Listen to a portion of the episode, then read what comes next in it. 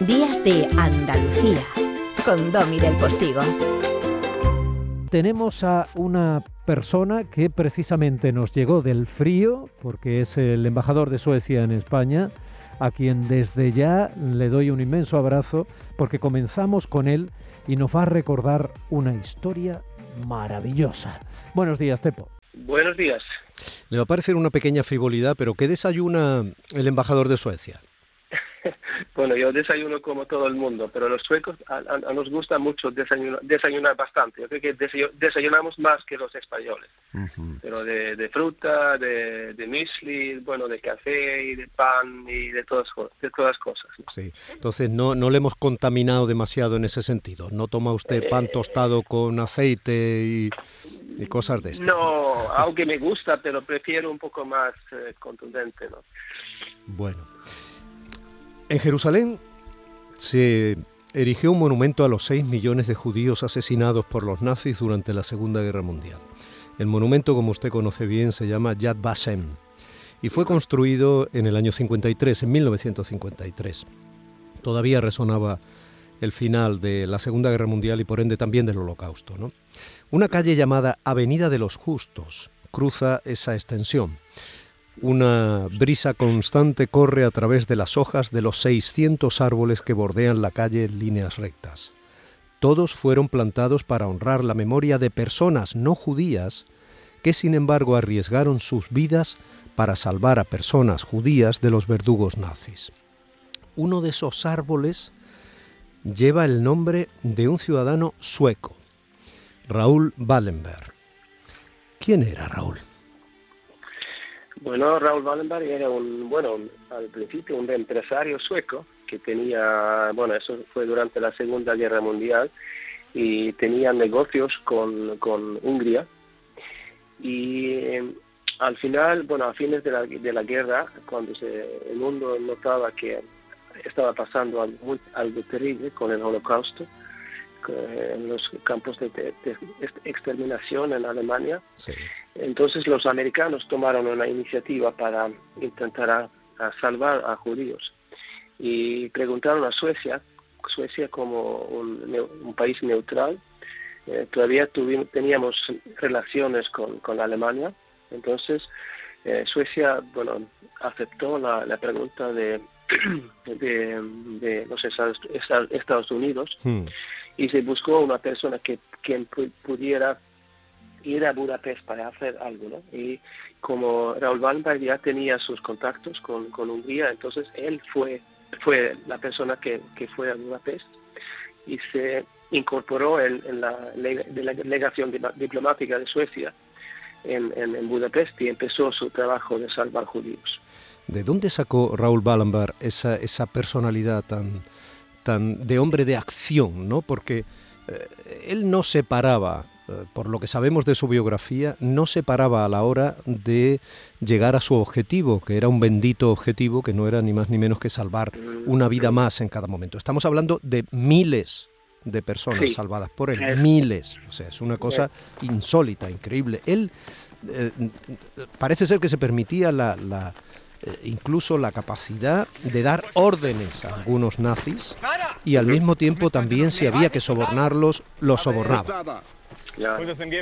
Bueno, yo creo que alguien, alguien ha contado, que yo creo que fue su, su hermana que contó que había, visto una película en, en, Suecia que le influenció mucho, ¿no?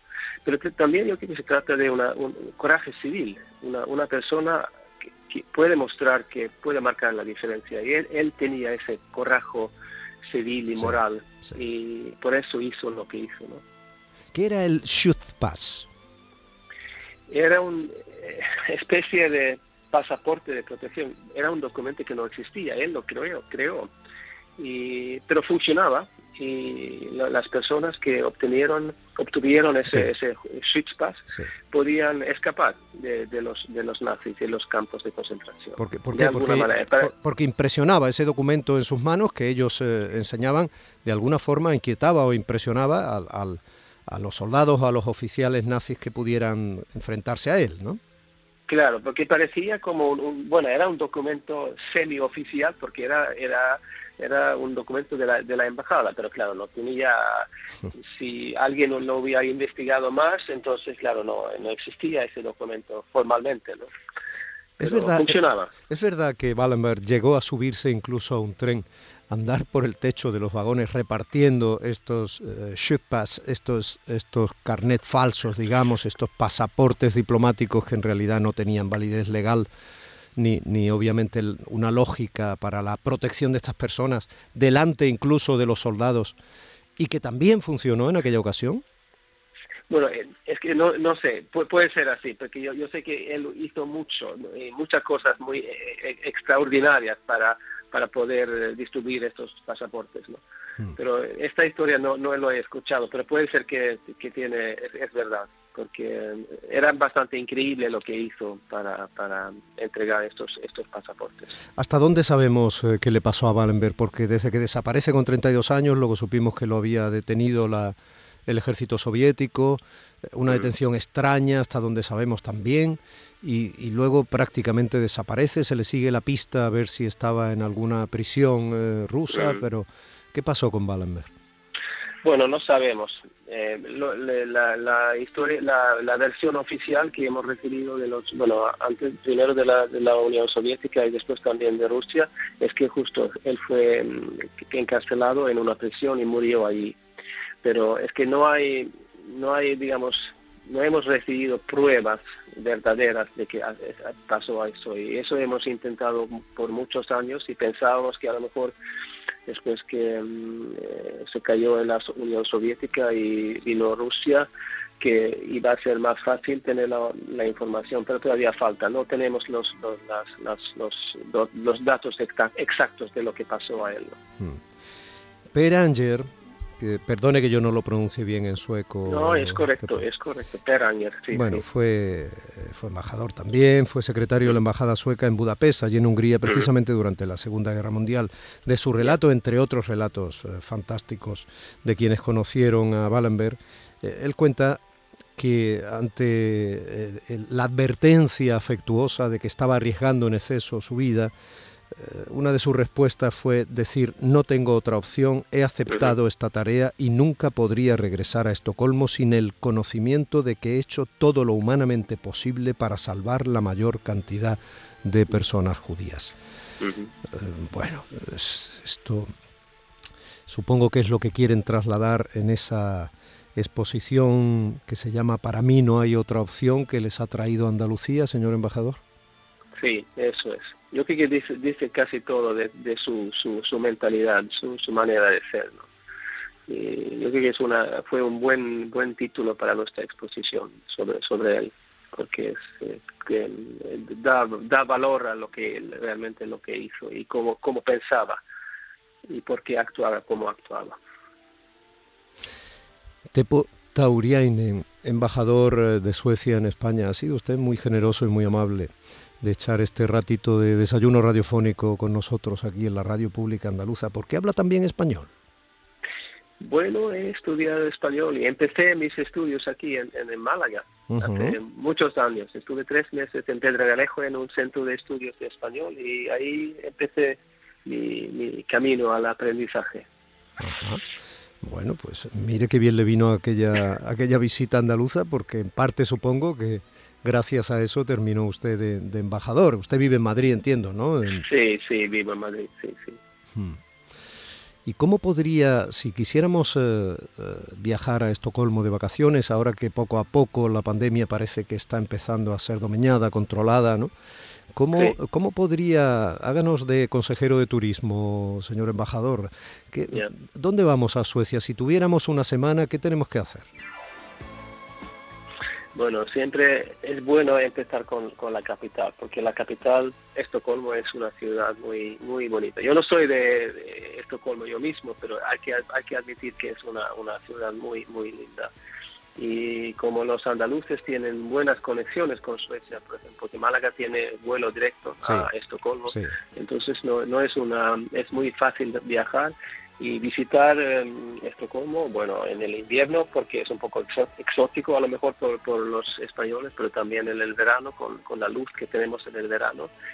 Y es una dicen que es la Venecia de, de, los países nórdicos y es porque es, una ciudad con, con muchísimas islas y es realmente muy muy linda. Pero claro hay otros otros lugares en, Suecia también. Por ejemplo si se quieren ver naturaleza naturaleza salvaje entonces hay que ir al norte no porque ahí hay hay poca gente y hay mucha mucha mucha naturaleza. Pero hay hay, hay mucho. Entonces yo creo que para para españoles hay Suecia puede ser una, una, una destinación muy atractiva. Sí, los contrastes normalmente resultan siempre muy atractivos, ¿no? De la ropa de playa nos olvidamos, claro. Mm, no, no, no, no hace falta. En el verano hace buen tiempo y bueno, nos bañamos en, en, el, en, el, en el mar y tenemos muchísimos lagos y la temperatura del agua es igual que aquí en el Málaga. Aquí no hace tanto tanto calor en, el agua es bastante frío a veces, ¿no? Y en Suecia 23, 24 grados en el verano es posible en, en, en, el agua del mar y los lagos. Bueno, está bien reventar los tópicos, Tepo. sí. Insisto, ha sido usted un muy amable. Tepo Tauriainen, embajador eh, de Suecia en España. Para él no había otra opción. Ojalá que eso vaya calando en las nuevas generaciones en toda Europa y, y efectivamente eso ayude a que no solo la componenda, el interés particular, eh, en fin, lo fácil, no solo eso sea lo que dirija la acción política en, un futuro inmediato, sino también los valores y la valentía que tuvo alguien como el ángel de Budapest, ese ciudadano sueco llamado Raúl Ballenberg. Así Un abrazo, muchísimas gracias. Gracias a ustedes.